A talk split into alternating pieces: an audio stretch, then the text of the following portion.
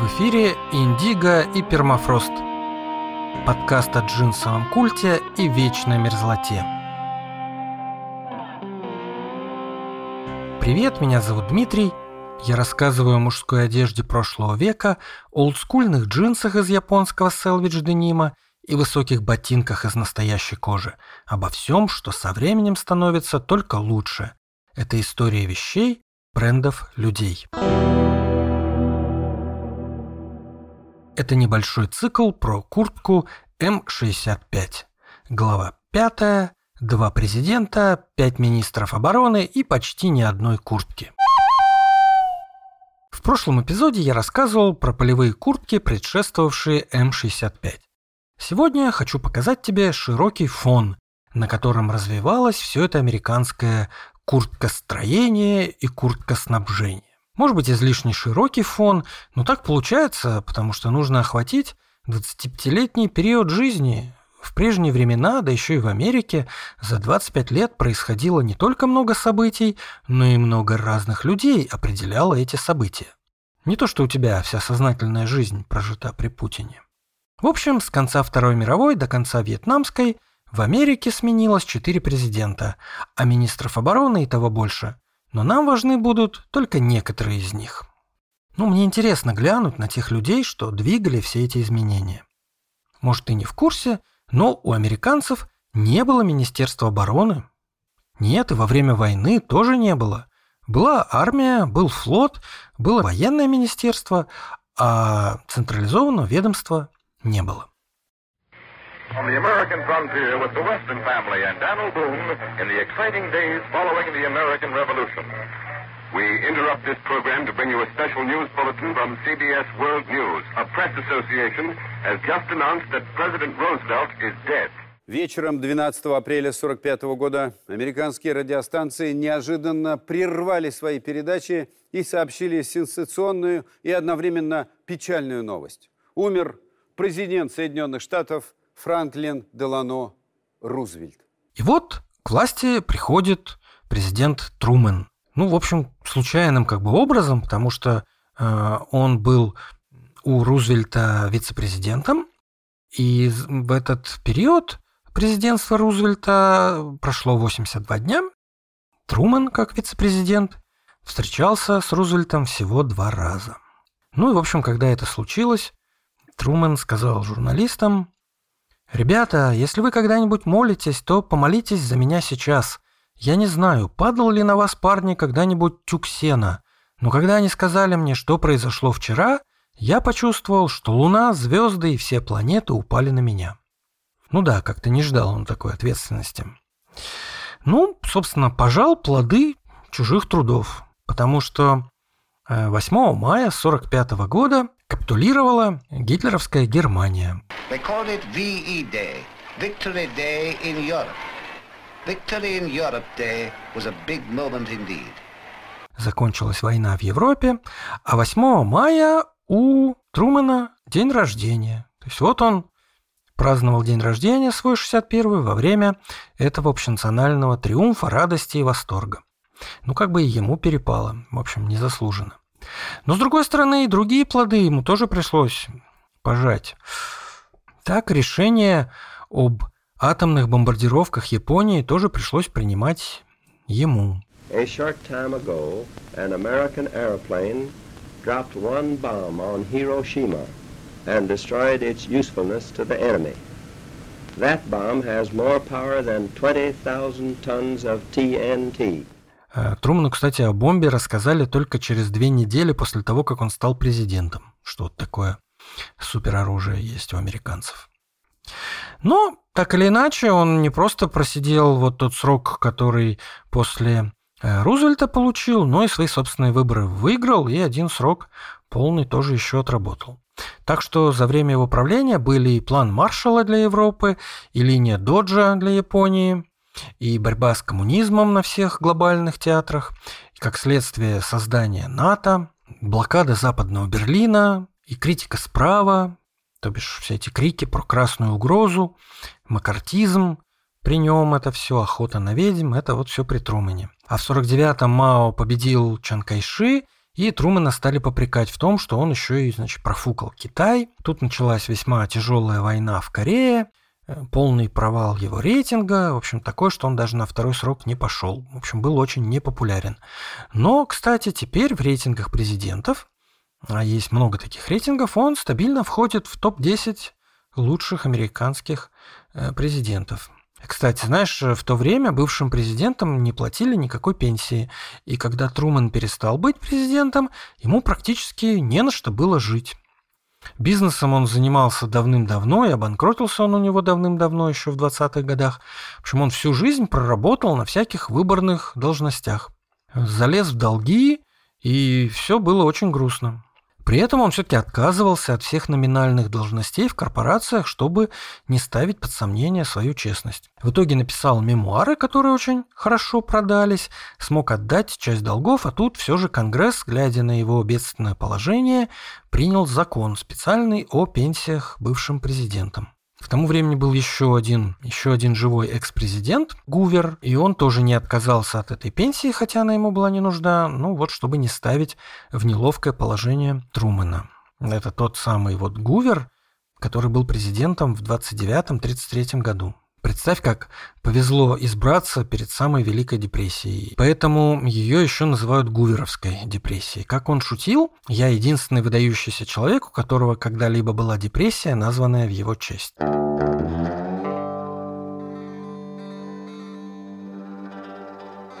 Да, ну так вот, про Трумана и логистику и Министерство обороны. Собственно, вот военную реформу они начали обсуждать еще в 1944 году американцы, и фактически она стартовала в 1947 Объединили военное ведомство, военно-морское ведомство, создали Министерство обороны, по сути, создали отдельно военно-воздушные силы, ЦРУ, АНБ, и, кстати, запустили вот эту первую комиссию Гувера по реорганизации правительства. Вот того самого Гувера, бывшего президента, он возглавлял вот такую специальную комиссию, которая думала, как повысить эффективность американского правительства. Это вот все плоды трудов президента Трумэна. Соответственно, неудивительно, что по итогам Второй мировой было 7 плюс 18, 25 отдельных систем снабжения в армии, флоте, включая корпус морской пехоты, он во флот входил. И реорганизация 1947 года создала, ну, оно еще тогда не называлось Министерство обороны, а называлось National Military Establishment. И с этим вот жутким названием они первые два года и прожили. Представь, National Military Establishment, это сокращенно NME, Enemy, Enemy, враг практически.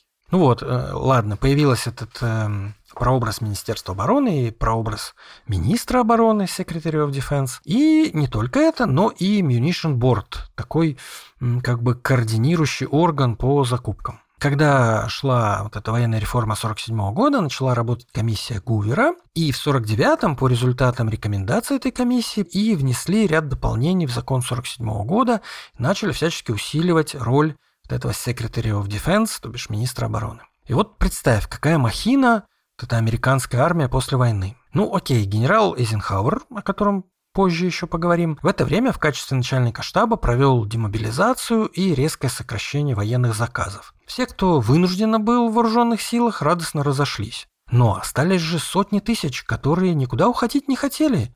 Им некуда было уходить. Армия и флот – это их кормильцы, это все, что они умеют.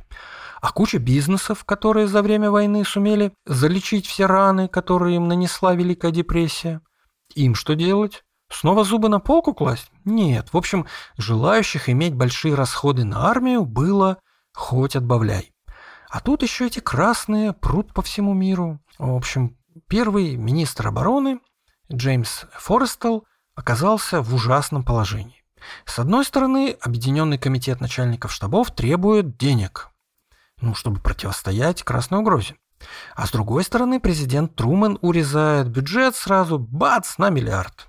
Ну, в общем, и сам Форестел не считал правильным такие сокращения, которые снижали обороноспособность на фоне разгорающейся холодной войны. А она разгоралась, что называется, ого-го. Та самая блокада Западного Берлина, э, война вокруг Суэцкого канала и ближневосточный кризис, победа Мао в Китае – это все 48-49 год.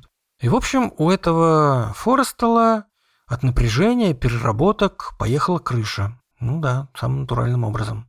Там еще всякая политика примешалась, и Труман его, в общем, так резко и грубо уволил. И несчастный Форестел окончательно впал в жесточайшую депрессию и просто вот покончил с собой, выпрыгнув из окна 16 этажа военно-морского госпиталя, куда его отвезли в ступоре сразу после отставки.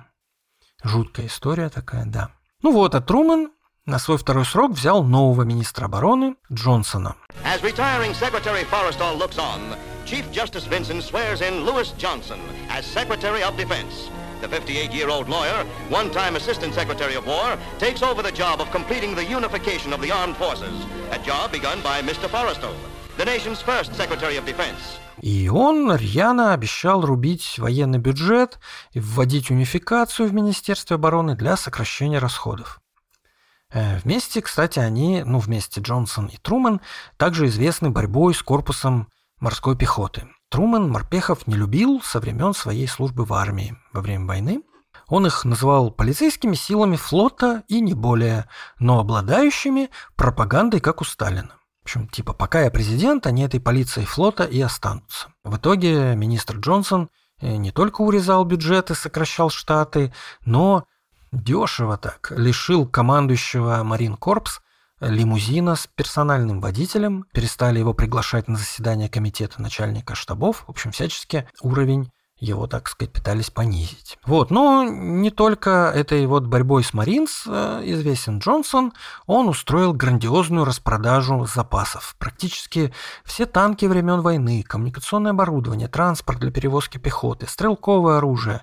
Все это не нужно, таких войн больше не будет, будет одно сплошное телевидение – ну, в смысле, э, только авиация и атомные бомбы. Кстати, очень дешевое оружие, по большому счету, если сравнивать с флотом и крупными наземными группировками войск. Да, кстати, эту историю с блокадой Берлина, когда была проведена вот эта операция Airlift, воздушный мост, Джонсон трактовал тоже вот в свою пользу. Смотрите, видите, от чего одними самолетами можно сделать? Die Blockade ist aufgehoben. Berlin lebt wieder im Licht. А они действительно провели э, офигенную вот эту операцию.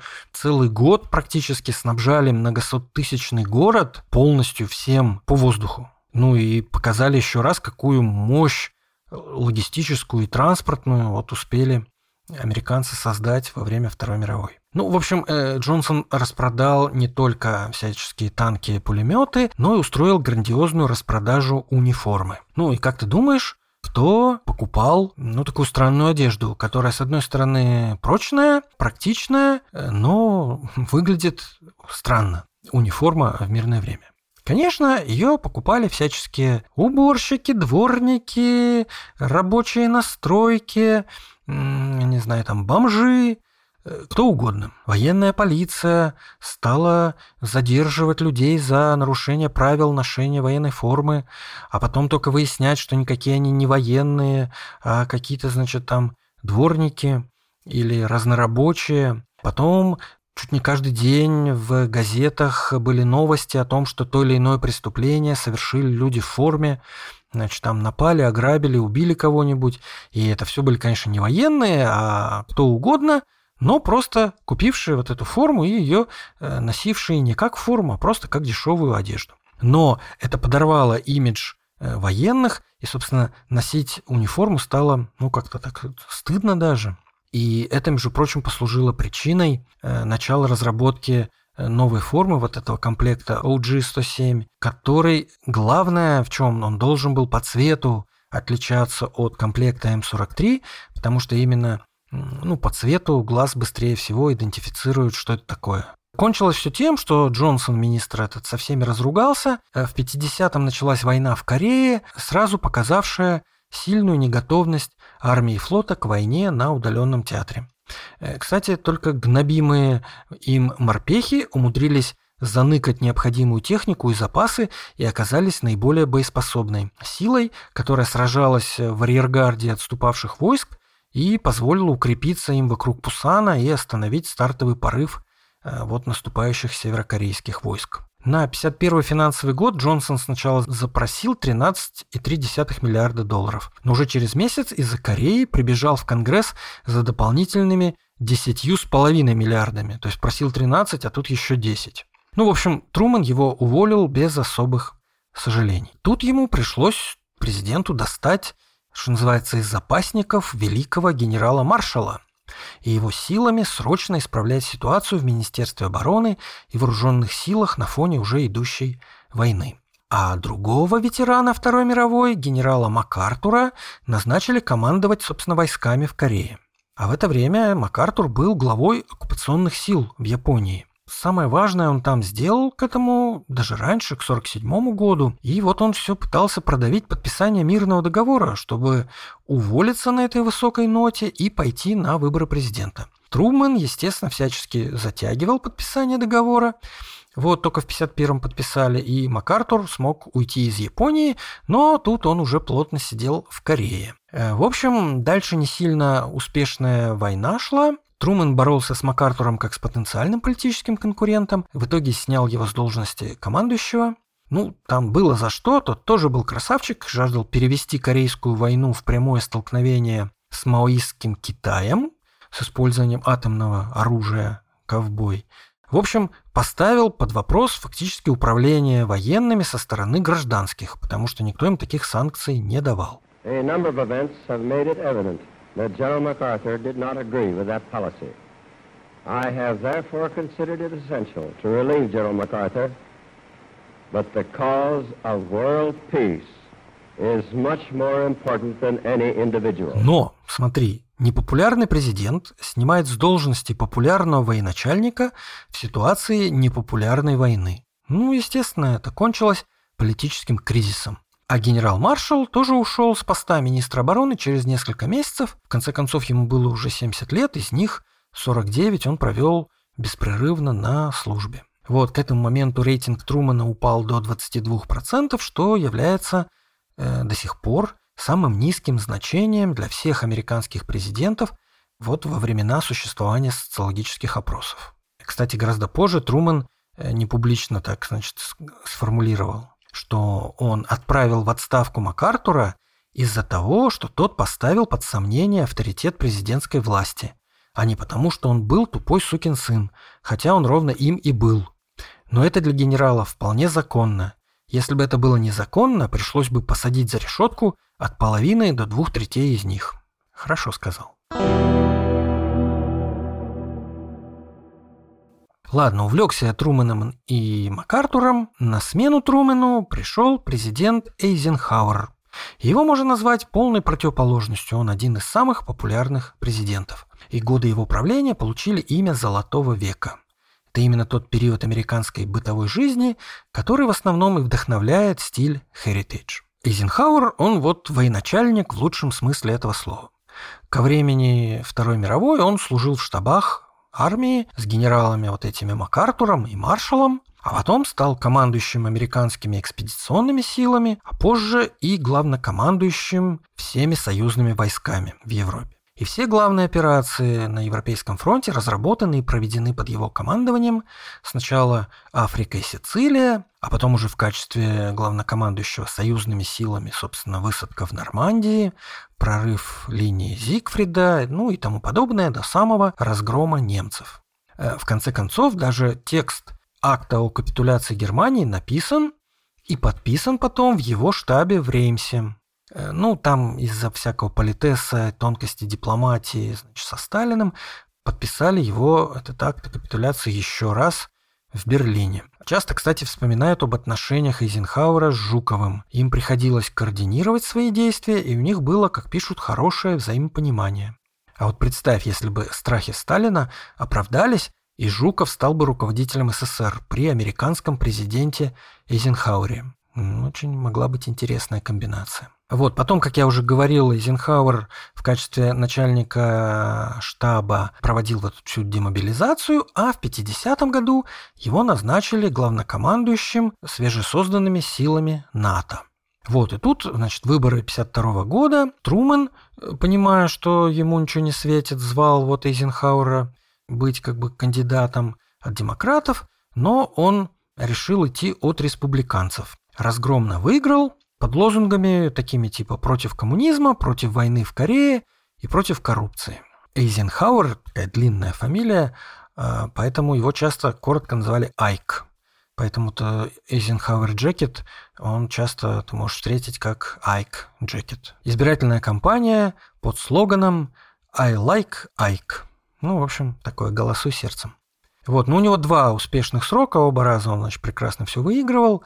И идея Эйзенхауэра была сохранять обороноспособность, не разрушая экономику страны. То есть войну в Корее быстро закончил, э, свернул по большому счету карьеру этому алкоголику и наркоману Маккарти. И вот такой уж совсем дикой э, охоты на ведьм при Эйзенхауэре уже не было. Он себя называл прогрессивным консерватором, потому что, с одной стороны, продолжал новый курс э, Рузвельта, при нем было создано Министерство образования, здравоохранения и соцобеспечения, вот впервые у американцев. Э, провел он расовую интеграцию армии, убрал подразделения, выделенные такие для негров. При нем был подписан очередной акт о гражданских правах, и, кстати, ну, такое прямое и смелое решение, когда Айк э, оказал вооруженную поддержку выполнению решения федерального суда об общих школах вот в штате Арканзас. Там штат Арканзас решил выпендриться, не выполнять решение федерального суда, и десантники по его приказу прям вот защищали 9 этих чернокожих учеников, сопровождая их в школу в Литл Роке. Ну, еще одно грандиозное детище Эйзенхауэра – это общенациональная система автомагистралей – Interstate Highways. То, что он смог обеспечить планом и бюджетом, строили 35 лет. А вот теперь мы видим, и значит, все американцы пользуются. Ну, а на внешней всей этой политике, что он там, как и все остальные, боролся с коммунизмом. Кстати, именно Эйзенхауэру принадлежит вот эта теория домино, в одной стране прорвались к власти коммунисты, жди, что и в соседних странах произойдет то же самое. Поэтому ну, нельзя им давать захватывать власть ни в одном месте, ни в Латинской Америке, ни в Азии, нигде. Ну и эта теория домино потом, кстати, привела Америку к войне во Вьетнаме, но это потом. Ну, что еще про Эйзенхауэра? Э, матрицу Эйзенхауэра, помнишь, знаешь такую? Если когда-нибудь сталкивался с тайм-менеджментом, то, наверное, попадалось. А если нет, то погугли. Это очень такой простой и полезный инструмент повышения личной эффективности. Также при Эйзенхауэре добавились еще два штата. Да, штатами стали Аляска и Гавайи. Гавайи – последний 50-й штат Соединенных Штатов. Ну, нам интересны при Эйзенхауэре два министра обороны. В качестве своего первого министра обороны президент Эйзенхауэр выбрал Чарльза Уилсона – кто такой Чарли Уилсон? С января 1941 года он был президентом General Motors. И во время войны организовал в компании большое военное производство. GM произвела четверть всех танков, половину пулеметов и кучу всего еще. Айк выбрал его именно под реорганизацию Министерства обороны. Ну, там с его назначением связана одна история. Э, он, собственно, э, ну, не только был президентом GM, но и владел э, неплохим таким пакетом акций, там на 2,5 миллиона долларов, по тем временам это очень много. И не хотел продавать. И вот целая была специальная комиссия в Сенате, которая должна была дать разрешение, можно его назначить э, министром обороны, или вот у него есть какие-то, значит, там конфликты интересов. Ну, кстати, комиссия это его все-таки дотюкала, и он акции свои продал. Ну вот, комиссия его, значит, спрашивает на слушаниях, а сможешь ли ты, Уилсон, будучи министром обороны, принять какое-то решение, которое будет вредить э, GM. Он говорит, ну да, если будет надо, то приму. Хотя мне трудно представить такую ситуацию, потому что на протяжении многих лет я думал, что что хорошо для Америки, то хорошо и для General Motors. И наоборот. Ну, естественно, эту стату переврали, перекрутили, и ты ее можешь найти в таком виде, что типа, а, проклятые буржуи. Он сказал, Э, что все, что хорошо для GM, то хорошо и для Америки. Ну, как видишь, э, другой смысл э, он вкладывал. Ну, в общем, утвердили его в качестве министра, и быстренько за год он сделал план реорганизации, который был в 1953 году, собственно, и принят. По этому плану помощники секретаря, ну, по-нашему это зама министра, трактовались им как вице-президенты. Он им дал много самостоятельности, децентрализации принятия решений, ну и ответственности, и в итоге всячески трактовал Министерство обороны именно как корпорацию и управлял ею именно соответствующим образом. И проводил такую политику New Look Эйзенхауэра, то бишь новый взгляд. э, больше обороны за меньшие деньги. Нужны новейшие вооружения и техника, обученные резервы, хорошо обеспеченные запасами, упор на ядерные стратегические силы.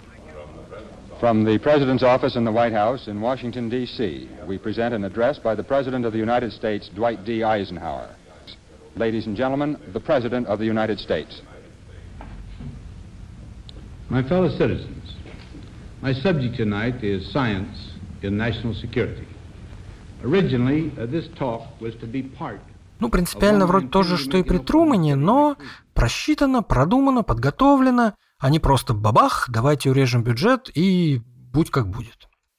В общем, э, одна из самых популярных цитат из Эйзенхауэра про то, что план не важен, важен процесс планирования, вот она и тут сработала. И вот если последний трумановский военный бюджет был 44 миллиарда, то первый Эйзенхауэра 30, потом 33, 33, 39, ну, в 58-м снова вот доросли до 41. Ну, все равно меньше, чем при Трумане. Но, конечно, 41 и даже 30 – это нифига не 13, которыми рубил Труман и Джонсон.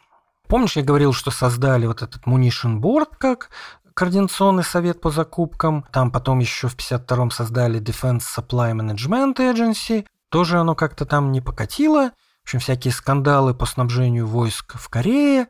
В общем, вот в этом плане реорганизации э, Уилсона распустили и то, и то, и функцию передали специальному помощнику министра обороны по снабжению логистики то бишь такой вице-президент по прокюрменту. И продолжали движение консолидации снабжения. Там у них была вторая комиссия Гувера. Так вот, она предложила вообще убрать военных и создать полностью гражданское агентство по снабжению войск. Ну вот в Министерстве обороны, а также вот квартирмейстерский корпус, в общем, все от этого так офигели, что перестали сопротивляться и предложили свое решение ввести так называемых сингл-менеджеров, то есть чтобы за один тип закупаемых продуктов отвечал один вид вооруженных сил, но снабжал всех. Так э, агентство армии в качестве этого сингл-менеджера было назначено ответственным за закупку провианта и униформы, агентство флота за бензин, медикаменты, запчасти к технике, ВВС за электронные компоненты, ну и тому подобное. Тогда же, в 1956 году, впервые создали единый федеральный каталог он содержал 3,5 миллиона закупаемых позиций. Там был всякий мусор, дубли, э, нечеткости, но, тем не менее, вот лиха беда начала. И вот этот э, Чарли Уилсон отрубил весь первый срок Эйзенхауэра и планово ушел в отставку. Но э, Эйзенхауэр-то выбрался на второй срок, и тут менеджерские идеи из General Motors были заменены на идеи из... Ты ни за что не угадаешь? Из Procter and Gamble. The White House is the scene of a significant ceremony as President Eisenhower decorates outgoing Defense Secretary Wilson with the Medal of Freedom and thanks him for his service to the nation. His successor, Neil McElroy, is sworn in and congratulated by the chief executive, who laughingly comments, Now you're a bureaucrat. The Defense Department, with its $39 billion appropriation, is a post demanding one of Washington's top administrators. Тут нам надо познакомиться с Нейлом Маккелроем. В 1925 он закончил Гарвард и пошел работать в рекламный отдел Procter Gamble. И там отвечал за рекламную кампанию нового бренда мыла Камей. Белое чистое мыло для женщин. Тогда мыло было цветное, чтобы скрыть его вот неоднородность, всякие включения. А тут вот они показывали, какое оно чистое за счет его белого цвета. Вот, ну у меня, конечно, с мылом Камей э, связаны другие ассоциации. А именно начало телевизионной рекламы в России. Вот как это выглядело в 1992 году. Нечто восхитительное увлажняющими веществами. Три французских аромата. Представь, еще полгода назад мы ходили в магазин за молоком э, с ножницами в сумке. Дыхание моря. Камей Классик. Ну как зачем? Чтобы отрезать от специальной такой книжечки такие талончики на то, чтобы тебе продали какой-нибудь еды. Это вот очереди за водкой на много километров – Вот, вот это вот все. И тут, представь, прошло всего полгода, и вот оно, великое и прекрасное общество потребления, и Procter Gamble, пророк его. Продукция компании Procter Gamble. Вот вся первая потребительская реклама, собственно, была э, прокторовская, и мыло Камей – один из таких брендов. В 2014-м Procter Gamble продали его Unilever. Ну, неважно. Короче, вот этот вот 27-летний рекламщик, только что запустивший бренд Камей, пишет знаменитую теперь трехстраничную записку руководству, где предлагает принципы современного бренд-менеджмента. И вскоре на эту систему Макэлроя или на систему Procter Gamble перешли все крупные американские потребительские компании. Ну, собственно, что он там предложил? Что каждый отдельный бренд э, внутри компании надо трактовать как отдельный бизнес. Э, формировать у него отдельную команду э, рекламы и маркетинга и продвигать отдельно. И, собственно, люди должны знать Камей, Тайт, Ariel, Head and Shoulders, Фейри там, например. А, а в общем, Procter Gamble э, при этом им знать не нужно.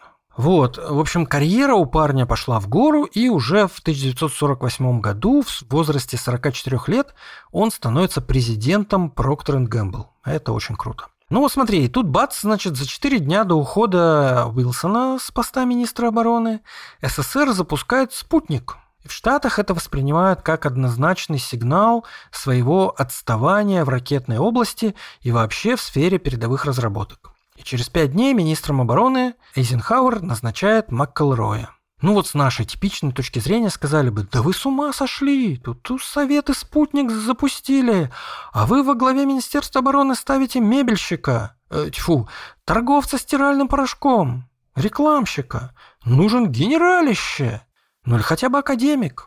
Но нет, нет, на самом деле нужен менеджер с опытом управления большой компанией, динамично развивающейся компанией, умеющий конкурировать компанией, умеющий устраивать себя внутри так, чтобы не закисать. А в войне он может ничего не понимать, на то у него военные есть. И уже через год принимается закон о реорганизации обороны, который, среди прочего, создал НАСА, АРПА, но сейчас DARPA возглавил эту ARPU тогда вице-президент General Electric. Ну, DARPA – это агентство по передовым э, исследованиям. То самое агентство, где придумали, э, не знаю, интернет, э, GSM и много чего еще. Да.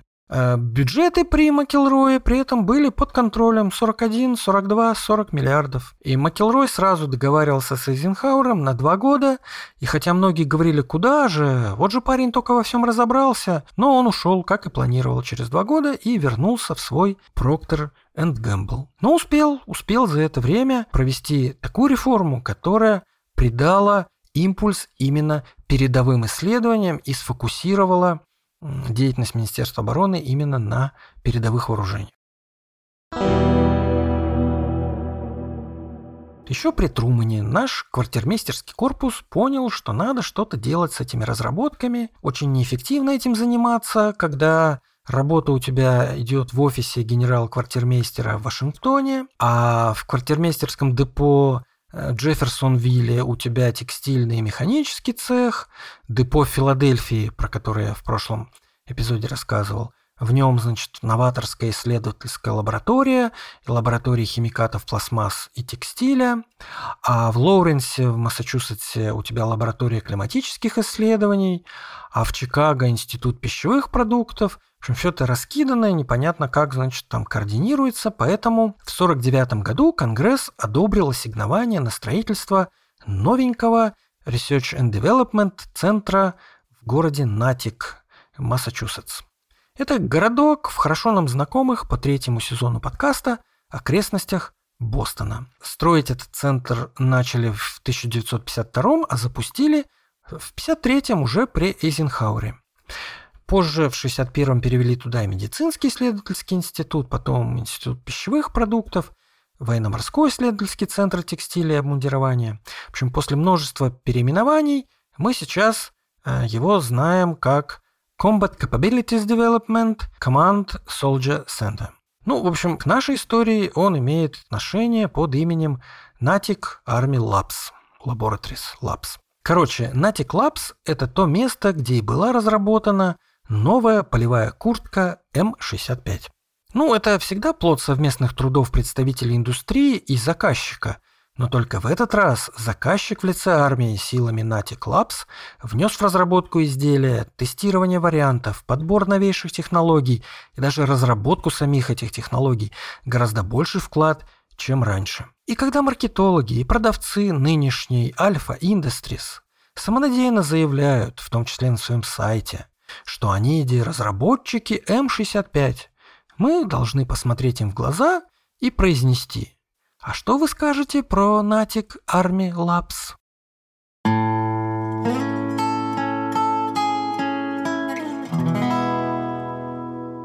Ладно, первое интегрированное логистическое агентство Минобороны будет создано еще позже, уже в новую эпоху, которую олицетворял президент Кеннеди, JFK, и его министр обороны Макнамара. Э, закончим с этим в следующий раз, когда поговорим, собственно, про М65, начиная с ее экспериментальной предшественницы куртки Т-63 дефис 5.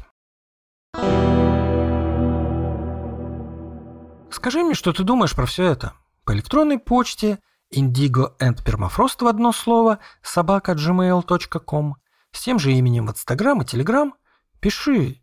Обрати внимание, в Инстаграме к предыдущему эпизоду выложено много классных иллюстраций со всеми возможными и невозможными куртками. Зацени. А если тебе понравился этот подкаст, поставь, пожалуйста, оценку там, где это возможно. Расскажи друзьям, подписывайся на удобной тебе платформе. На Apple и Google подкастах, в Яндекс Музыке, в Кастбоксе, в любых приложениях, где ты слушаешь подкасты. С тобой был Дмитрий с рассказом об одежде, которая со временем становится только лучше. Впереди у нас новые истории вещей, брендов, людей. Нам не отогреть эту вечную мерзлоту, но каждый может зажечь.